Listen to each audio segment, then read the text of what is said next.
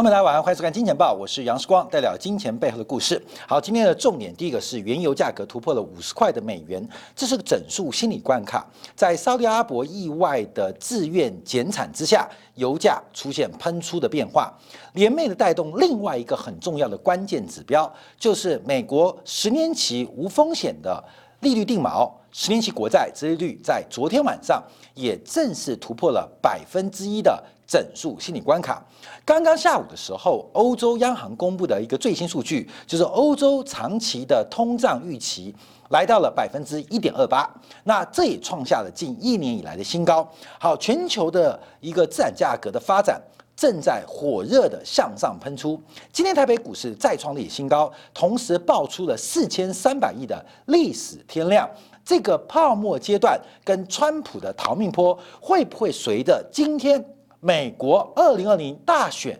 最终延长赛的底定而出现告终。好，我们今天要关注的就是乔治亚州的参议员选举，在十一月份，去年十月份，美国二零二零年大选当中，这个参议院全面的一个改选，众议啊，参议院三分之一的改选，众议院全面的改选，还有美国白宫的竞争当中，民主党大获全胜。唯独留下了乔治亚州，因为根据乔治亚州的选举办法，没有过半，没有单一候选人过半，恐怕就要进入第二轮的投票。那在今天第二轮投票已经正式出笼，我们看到早期啊，在刚刚投完票的时候，由共和党的两位现任的参议员是用百分之二到百分之三微幅的差距稍微领先，可是随后在刚刚。美东时间凌晨一点半，就是下午台北时间、北京时间四点半的时候，民主党在通讯投票跟不在籍投票、不在位投票的开票过程当中出现了反超。那目前包括民主党的沃洛克击败了这个现任的罗夫勒。取得了一个相当大的优势，目前开票结果已经差距超过一个百分点，也就是这个验票或重新计票的难度会变非常高，由这一席取代了乔治亚州原来的现任参议员罗夫勒，这是二十年以来首度的民主党在乔治亚州获得大胜。那另外一席不能掉也不该掉的。共和党在乔治亚州的参议员席次，由现任的这个博杜意外的败给了奥索夫，这个是美国史上最年轻参议员的一个这个席次啊，呃位置啊，呃年仅三十三岁。那目前开票过程也出现微幅领先的一个差距，大概差距大概在三千票到五千票左右。所以目前我们看到整个美国的参议院的席次会出现。五十席对五十席的态势，民主党四十八席，加上两位独立的这个党派的这个参议员，那过去他们的政治意向是偏向民主党，所以形成了五十席对五十席，翻转了上一届四十五席四七席对五三席的劣势局面。那在五十对五十的关键过程当中，由美国参议院议长。会扮演关键一票的一个角色，而美国参议院议长按照美国的法律规定，是由美国的副总统，就是当选的贺锦丽来担任，代表民主党已经掌握到了参众两院的完全执政。这是继二零零八年奥巴马竞选当时的结果啊，我们看到整个美国民主党。再度拿到完全执政的发展，那现市场波动非常大，因为都要为这个因素定价。有的观察是大刺激两千块美元、七千亿振兴美国制造的方案，甚至扩大医疗的健保的照顾人群，都会对于美国的有效需求跟通货膨胀产生刺激，这是利多因素。利空因素包括对于国防预算的删减，包括对于。资本利得税、企业所得税、个人所得税的苛征，这可能是利空因素，所以市场上目前正在快速的动荡，来试图做定价。所以我们看到拜登已经得到完全的猜选，可是就在现在，在这个呃呃美国白宫前面啊，这个乔治亚州要办举办一个拯救美国大会，拯救美国大会，试图推翻在去年十一月的选举。我们看到刚刚失败的像罗夫勒。他也支持活动，他认为二零二零美国选举是有造假的疑虑，这个选举不公的这个呃结果导致了共和党产书，不仅丢掉了参议院。在众议院也没有任何挽回，甚至丢掉了白宫。所以今天晚上啊，这个川普要继续的力挽狂澜，试图推翻整个选举结果，包括要求副总统彭斯在总统选举当中，在乔治亚州的开票当中都扮演他一个关键的角色。可目前彭斯的态度是非常非常的保留，不太愿意作为美国宪政史上的历史罪人，所以。这个川普会被诉诸于街头民粹，那美国的政治风波会有什么样的发展？我们要特别观察。那乔治亚州的意外的大败，基本上是川普的一个很重要的政治挫折，因为在选举过程当中，这个川普不断的高举他的口号。呃，试图拉拢选民出来投票，就没有想到在这次乔治亚州的投票率跟投票数啊，在补选过程当中都创下了历史最高，所以这个变化我们就要持续做关注啊。这个我们之前就做过很多专题来进行讨论，包括我们做过美元的分析啊，从过去这四十年来啊，这四十年来，呃，甚至从一九七二年啊、七一年啊，当美国尼克森总统把美元跟黄金本位脱钩之后啊，我们看到美元就是很特别。因为民主党的总统任内，美元是只升不贬；共和党总统任内，美元是只贬不升。所以现在全球的流动性的变化，刚刚我提到了，美国十年期国债突破了百分之一这个整数心理关卡。欧洲央行刚刚公布的欧洲长期的通货膨胀的预期数据，关键数据来到了一年新高一点二八 percent。所以美元的转折到底会在？什么时候发生？是今天？是明天？是一月份？还是二零一二一年？都是我们都要持续做关注的。好，另外我们看到这个现象跟发展啊，我们看川普非常生气啊，所以川普把这个他的这个矛头啊，呃，往中国身上来进行发泄。川普昨天忽然啊，呃，签订一个法令，禁止美国使用八款。中国的 App 来进行交易，那这八款的 App 都是属于支付体系，包括了支付宝跟微信支付都签署禁令，来禁止中国 App 在美国的一个使用啊，所以这也直接影响到阿里的股价，跟影响到相关公司的一个表现。但我们看到今天啊，香港股市由受到美国制裁的中芯国际领军反弹，大涨了。出现两位数字的强攻哦，所以目前市场上也对川普等等的行政禁令或相关的法律给出了一个不同的估值跟不同的市场价格，这也是我们要持续做关注的。但我们看到川普做这个动作到底意欲为何？我们看到在一月五号，昨天这个行政命令啊，为了保护美国国家安全，被应对个人资料。被中国大陆收集的威胁，将在四十五天之后禁止支付宝跟微信支付等八款应用软体在美国进行交易。那第一个，有多少人在美国用支付宝跟微信？可能更重要的是，在美国的华人或去美国的观光客，还有包括美国的学生，基本上华人学生，因为很多微信的转账、支付宝转账，或是他们的消费，其实部分。会应用到这个工具啊，其实很多美国华人到目前为止啊，叫叛国党嘛，在新冠疫情爆发的时候，还没有感受到美国的种族歧视吗？美国的华人还没有感受到美国在大难临头当中。白人对黄种人的歧视吗？更多的不是白人对黄种人歧视，其更多的是黄种人对黄种人的歧视。大家对美国的侨界了解，这种老侨排挤新侨，甚至老移民排挤新移民，或排挤中祖国的呃游客或这个观客的呃这个力量很大，根本就是很很正常，就是我来了，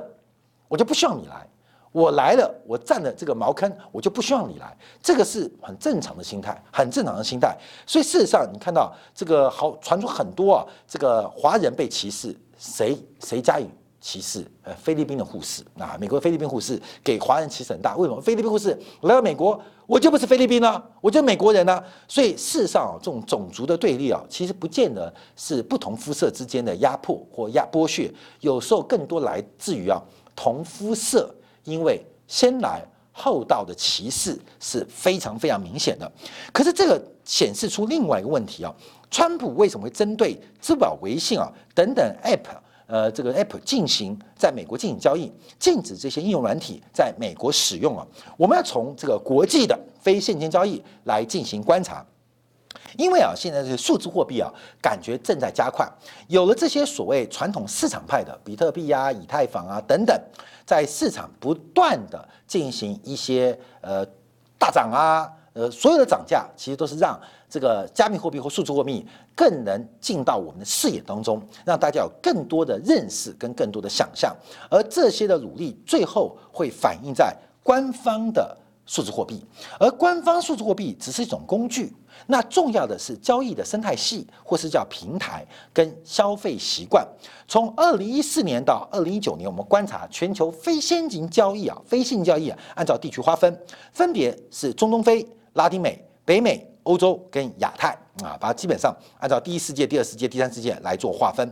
呃，达到了七千零八十五亿笔交易当中，我们看到这个非现金交易全球增长最快的来自于亚太地区，年复合增长率是高达了百分之二十四点七啊，二十四点七，尤其是一八一九年呢，那二零一四到二零一九年是来到百分之二十四点一，欧洲也出现了两位数的增长，过去五年出现了年增长复合增长率百分之十一点三，那。过去一八一九年更是来到百分之十二点二，甚至中东跟非洲都出现了非常爆炸性的一个消费习惯的改变，也出现了两位数字以上的增长。全球唯一啊这个非现金交易的笔数增长比较缓慢的是北美洲，以美国为主的这个北美洲啊，仅仅只有个位数字。百分之五点六的增长，所以消费习惯做观察啊，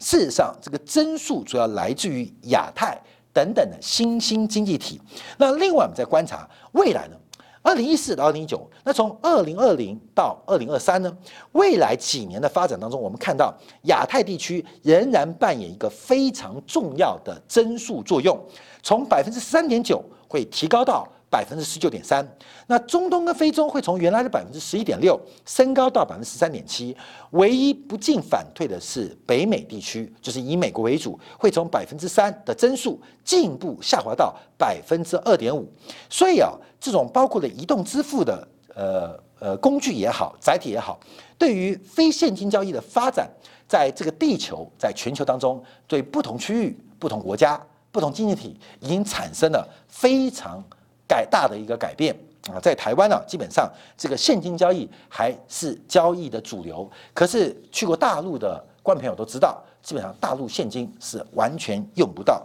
呃，时光在这个上海工作的呃将近一年半的时间呢，皮包里面就带两百块啊，两百块，呃，白的发霉也用不掉。为什么？因为不会用现金交易啊，用不到。可相对于在很多的发达国家或是呃，工业化的新兴经济体啊，基本上这个消费习惯的改变，其实是需要培育、需要教育的，所以形成了以中国为首的这种新的交易生态系的一个改变，而这种交易生态系的改变，也直接使得。在新时代的数字货币当中，可能新兴国家更有巨大的发展潜力。那它也可能成为一个货币主权或全球铸币权改变的开端。我们看到，在二零一九年啊，北美洲就是以美国为主啊，美国线上跟线下的消费仍然是相当依赖信用卡的支付跟移转支付。所以目前美国过度依赖信用卡，这是一种生活习惯，要如何改变？除了手机这个载体之外，其中的应用环境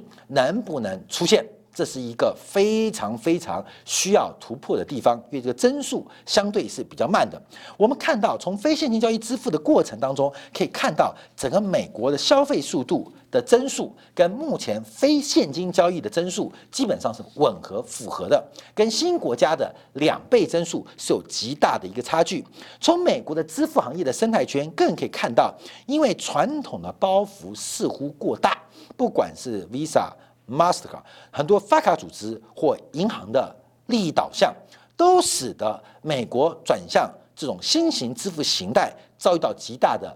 阻拦。跟利益的一个斗争，那这成为一个转换过程的成本。所以数字货币的产生，包括数字货币的支付手段或数字货币的支付工具的发展，在美国是种资产。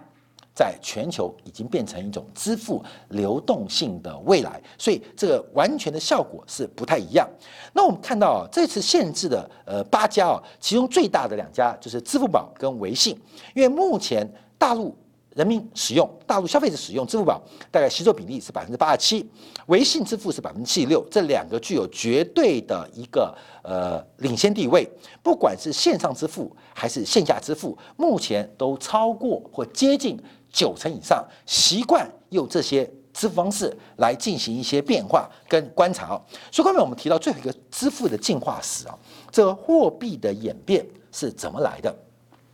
沙特阿拉伯的这个沙特的能源部长讲过一个名言啊，石器时代的结束并不是因为石头不够，这个金属货币的结束，那就跟金属货币跟不上经济发展密切有关。人类对于货币支付或货币交易这种以物易物流动性需求是有其历史的。不管这从西方观察，从西方西元前五百年开始用铁硬币，就所谓的基本金属金属货币作为一个支付手段，一直演进了两千年，到了十七世纪才开始使用支票，到了十八世纪，美国才开始。初步有纸币的形态，也就是金属货币，在西方世界，它的历史长达超过两千年。那支票作为一种支付跟信用工具，到目前为止的历史也不到五百年。那以货币手段更短啊，从货币的出现到美元的出现，其实严格来讲也不过一百三十年的时间。那这些的出现，随着时代加快，我们看到，在一九七八年。千账卡的出现，到了一九七九年，网络支付开始发明；到了一九九七年，线上的移动支付开始出现；到了一九九七年，非接触性的支付开始被美国发明；到了两千零三年，手机支付的形式开始出现。可是这个生态性的过程当中，我们看到每一种支付方式，每一种成为流动性，我们叫做货币好了，基本上。它的生命周期越来越短，受到科技的突破，受到科技的进步，有了印刷术的使用，才结束了金属货币的功能；有了科技的载体，才结束下降了纸币的作用。那这个是科技在背后做推升，可生态系的引导，基本上在目前观察。美国是相对落后的。从这一次川普再度制裁中国的八大支付的 App 啊，这些软件，加上之前对于华为的管制出口，对关键零组件出口，我们看到其实这个世界变得真的很不一样。不管是在应用端，还是在系统设计，现在中国只有在元件端可能还落后个三年五年。昨天我看到新闻啊，呃，C 九幺九啊的发动机啊，中国已经研发完成，长江一千嘛。那本来是用镍基的合金，后来发现啊，一个高温啊，这个金属疲呃呃疲乏程度啊，可能不够用，所以换了新的这个材质进行合金，做出了突破。所以事实上，这个环境原来的老大。其实它的椅子已经生锈，甚至已经发霉，甚至腐败了。而新的老大，其实他的椅子正在光鲜亮丽的准备服务于他。可是我们大家都没有准备好。我提到，二零二零年是一个人类一个非常大的灾难。本来圣经的诅咒，瘟疫、洪水，大家讲会不会在中国发生？现在不客气的讲，中国可能。就扮演这位圣经摩西的角色，把瘟疫、把洪水带给了美国。美国的新教徒、美国的基督徒、美国从宗教、从意识文化，到底会有什么样的发展跟看见？其实，二零二零年是一个巨大的转折，把汇率的因素再乘上资本市场的涨幅，你会看到去年中国的沪深三百是碾压美国的标普五百。这世界的改变如此之大，等一下我们就要观察，在昨天晚上 OPEC Plus 会议召开结束之后，这个本来俄罗斯炒的增产，意外的没有被讨论，大家服膺于 OPEC Plus 对于今年第一季的减产的原来的协议。可在会后，沙特阿伯沙特忽然宣布愿意自宫啊，要欲练神功，自愿单独单方减产每天一百万桶，使得油价昨天创下了近月以来最大单涨幅。不管是布兰特原油还是纽约油，都涨上涨将近五个百分点。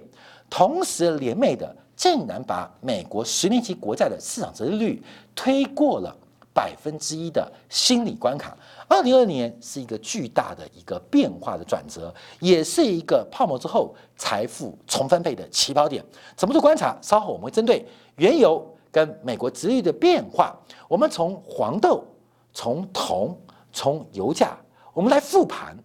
我们来看看本世纪以来，美国每一次美元转强跟转弱，美国每一次美联储的升息的启动，到底是从哪一个点开始引动的？休息一下，稍后我们对今天感做进一步的观察跟分析。